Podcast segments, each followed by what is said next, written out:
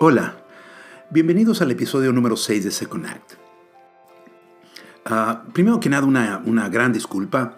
Estos días largos que han pasado sin que haya yo publicado mi podcast no son perdonables, verdaderamente. Sin embargo, les, les comento en mi defensa que, bueno, he salido de vacaciones, tuve una serie de eventos ineludibles, eh, tuve la oportunidad este año de participar, de ir a participar y estar en el Consumer Electronic Show de Las Vegas, que es un evento para mí muy importante de tecnología. Yo soy un gran fan de los gadgets, como se dice. Para mí es importante ver esto, ver el futuro, por lo menos en la parte tecnológica de consumo. Un viaje al norte de California a visitar a, mis hijos. Ah, hicieron imposible que en todo este tiempo pudiese yo dedicarme con verdadera concentración a grabar este sexto episodio. Tengo muchas cosas que platicar con ustedes, que contarles, que hablarles en este sexto episodio de Second Act. en mi mente han estado eh, revoloteando las ideas eh, que curiosamente desde muy muy al inicio eh, que planteaba yo la posibilidad de hacer este programa ya existían, que eran precisamente el hablarles del concepto de dejar ir las cosas, de dejar pasar las cosas. Vamos a comenzar por el inicio, como se dice por ahí, de este episodio 6 de Second Act. Hace más de, creo, 22, 25 años, un queridísimo amigo mío, mm, eh, dueño eh, de un negocio familiar de librerías en, México, en el país, en la Ciudad de México principalmente, eh, un día me llamó y me dijo que estaba cerrando una de las, de las tiendas, una de las librerías y que estaba llamando a sus amigos, a familiares, para que simple y llanamente fueran por todos los libros que quisieran. Mi esposa y mis hijos fuimos, eh, mis hijos pequeños, fuimos a la librería y nos dimos el gusto de la vida seleccionando libros desde libros infantiles hasta libros serios. Entre los libros que tuve la gran oportunidad de traerme aquella noche eh, de mi querido amigo eh, por el cierre de la tienda, eh, uno en especial me llamó la atención. De hecho, un autor en especial me llamó la atención porque me traje más de un título, de hecho recomendado por mi amigo. El autor, Scott Peck.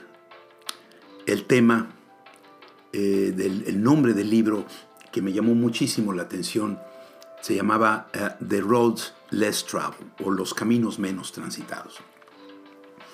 Eh, posteriormente Scott Peck se volvió un referente para mí. Empecé a leer sus libros, People of the Lie, La gente de la mentira, una serie de libros alrededor de muchos temas de este famoso psiquiatra.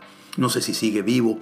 Sin embargo, él tenía una capacidad extraordinaria para hacer entender los conceptos eh, primigenios que nos, eh, de alguna manera nos detienen en las acciones cotidianas o nos detienen para actuar, ser, crecer, hacer, desarrollar, vencer, etc. Scott Peck nos habla de cómo en la naturaleza todo constantemente se renueva. Usa el ejemplo más simple, como las estaciones de la, del invierno a la primavera, de esta al verano y posteriormente al otoño, eh, las, las, cosas cambian constantemente. O sea, las cosas dejan de ser lo que eran y se convierten en otra cosa diferente. Y esto es la variedad que le da riqueza a la vida. El cambio eh, drástico total. O sea, vemos nosotros como en el otoño los árboles deshojan de una forma impresionante, quedando solamente las aparentemente tristes ramas. Eh, que poco detienen los rayos del sol. Y así como en algunos países el invierno cubre con la nieve estos campos, dejando aquello totalmente blanco sin que ni un eh, asomo de verdor se pueda traslucir a través de las montañas. Todos estos cambios son importantes. Y así las etapas de la vida, pasamos de la, de la infancia a la, a la adolescencia, a la adultez, a la vejez, etcétera, sin embargo, el único que se resiste al cambio o que nos resistimos al cambio son los seres humanos, somos los seres humanos. Los seres humanos constantemente estamos tratando de evitar que la naturaleza haga lo que le es propio hacer y lo que es más necesario que suceda con nosotros. Esto es el cambio.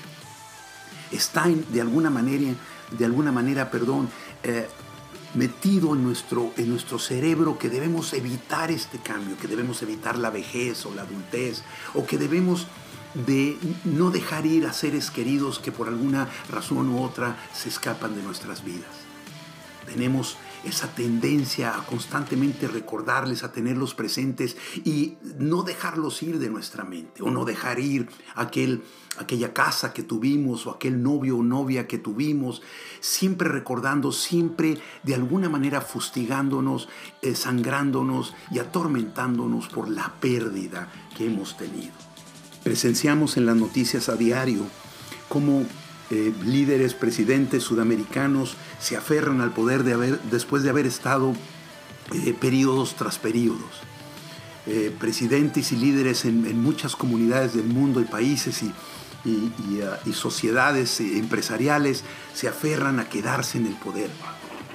Vemos como personas transforman sus rostros para aparentemente permanecer jóvenes eh, eh, cosa que no lo logran, y, por el hecho mismo de querer mantener esa juventud aparente. El no dejar ir es uno de los grandes problemas que Scott Peck eh, narra y describe a través de las diferentes sesiones con sus pacientes. Y nos dice con una claridad increíble, nos dice, la mayoría de mis pacientes, sino que la totalidad de mis pacientes sufren de alguna psicopatía por el hecho de, no dejar ir cosas. Se sientan en el diván, hablo con ellos y veo que la mayoría de sus problemas se concentra en, la, en el evitar la pérdida. La pérdida natural y necesaria. Nuestros seres queridos se irán, nuestras posesiones se podrán ir, las ciudades donde hemos vivido, los pueblos y las relaciones sociales que hemos tenido también se van. Yo lo he vivido en carne propia con mi familia, cuando he visto que en los movimientos que hemos hecho como grupo, eh, a, lo largo de la vida, que hemos dejado una ciudad por otra, una situación por otra, siempre esa pérdida nos arrastra o se arrastra con nosotros como un candado atándonos al pasado, pensando que lo que pasó, lo que sucedió y la gente que conocimos era mejor que la gente que conoceremos. Simplemente hay una circunstancia que nos hace pensar constantemente en la necesidad de regresar. Este es exactamente el gran candado que nos evita el second act, el dejar ir. Eh, eh, cuando yo tengo estas charlas con, con, algunas personas, ya sea en formato profesional o en formato amistoso, eh, siempre pregunto, ¿qué no estás dejando ir? ¿Qué ya no existe en la realidad, sin embargo, existe en tu mente y te previene de dar aquel brinco, aquel salto hacia una nueva realidad, hacia un nuevo conocimiento, hacia una nueva vida. ¿Qué te hace pensar que tu apariencia eh, transformada artificialmente te va a conceder la juventud aparentemente perdida cuando la juventud en realidad se encuentra en el interior de nosotros, en la manera en que percibimos el mundo, la manera en que ah, manejamos las circunstancias y las situaciones, la manera en la que nos relacionamos con los demás. Esto no tiene edad. Eh, el ver hacia el futuro eh, con el presente en mano es lo más importante que tenemos.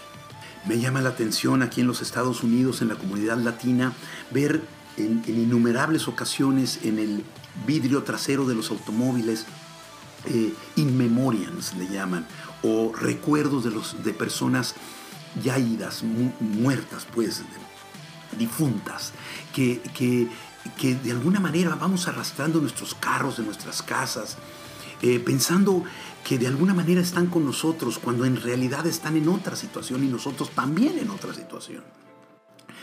Yo siempre he pensado, aunque es ridículo este pensamiento, igual lo expreso, que cuando detenemos a los que se van, eh, detenemos eh, eh, esa idea de ellos que nos acompaña y que en realidad no nos beneficia sino nos atormenta. El second act se da cuando el primer act se queda atrás. Cuando nosotros necesitamos hacer un cambio de vida, necesitamos en primera instancia decir qué debo de perder, qué me está arrastrando en el pasado, qué peso o grillete tengo en la pierna que no me permite avanzar eh, con celeridad, con flexibilidad hacia una nueva oportunidad de la vida. Piensa esto en estos días, en este año que empieza aún en enero estamos, como para hacer esos verdaderos votos, no, no tanto esas promesas de qué voy a lograr, sino qué voy a perder, qué debo dejar atrás, qué debo desencadenar de mí para poder emprender. O sea, el futuro tiene un espacio limitado. Si lo llenamos de elementos del pasado, el, espacio limitado del futuro va a ser muy pequeño y probablemente nunca pisemos ese futuro. Muchas gracias y hasta el próximo episodio.